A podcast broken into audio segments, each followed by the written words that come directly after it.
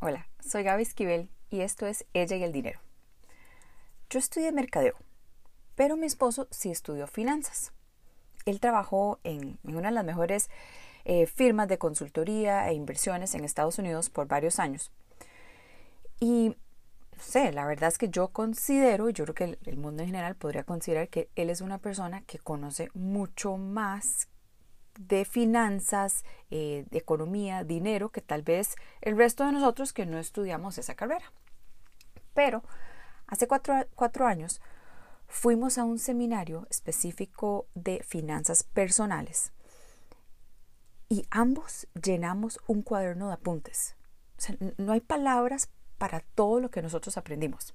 En las noches conversábamos sobre esto. O sea, la verdad, para mí la mayoría de las cosas eran totalmente nuevas pero jamás pensé que también lo fuera así para Andy. O sea, él estaba aprendiendo cosas que no se le había enseñado ni en la escuela, ni en la universidad, ni en la maestría.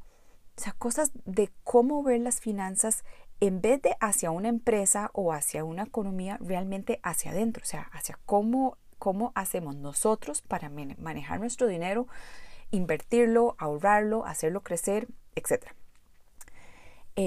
y bueno, llegamos, regresamos a Costa Rica y llegamos súper inspirados con, con este tema y decidimos hacer una versión pequeña de lo que habíamos aprendido. Y escogimos hacérselo a, algunos de los gerentes de la empresa donde trabaja mi esposo.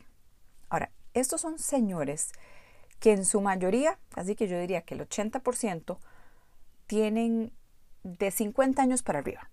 Entonces ya son señores con experiencia, señores que llevan toda una vida en un mundo laboral, profesional, etc.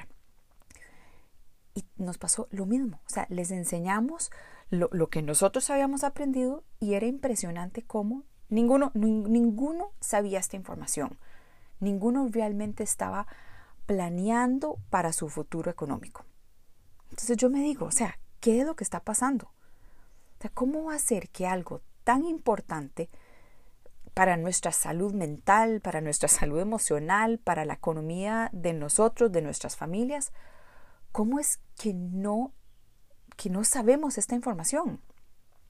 Porque las personas no saben el peligro de las tarjetas de crédito, eh, la importancia de ahorrar y de invertir sus ahorros, no conocen el, el poder de los intereses compuestos, o sea, si, supiéramos esas cosas, realmente podríamos ver como una, como una opción, como, un, como una oportunidad real el llegar a ser libres financieramente.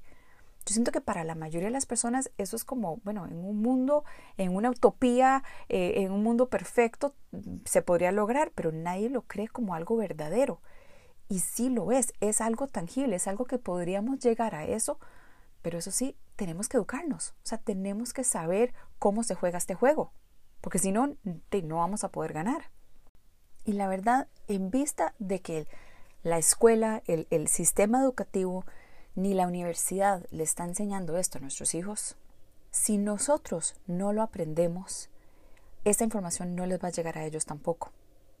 Entonces es, tenemos demasiada responsabilidad de, entender estos conceptos, de saber cómo se juega este juego para poder comunicárselo a ellos. Yo, yo creo que yo les conté en uno de los podcasts anteriores que empecé hace, no sé, tal vez tres, cuatro semanas, de hacer una reunión semanal con Andy.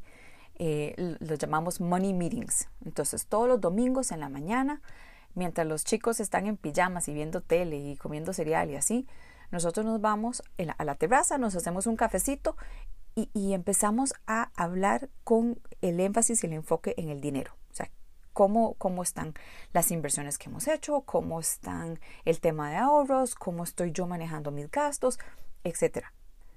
Pero parte de la razón que quisimos hacer esas reuniones era para poder tener esa discusión dinero en familia.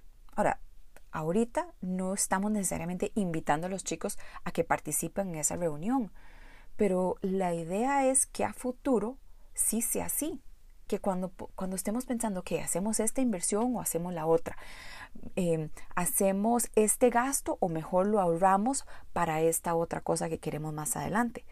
Que ellos participen y o por lo menos que escuchen que el dinero es algo que se habla en familia, que el dinero no es un tabú.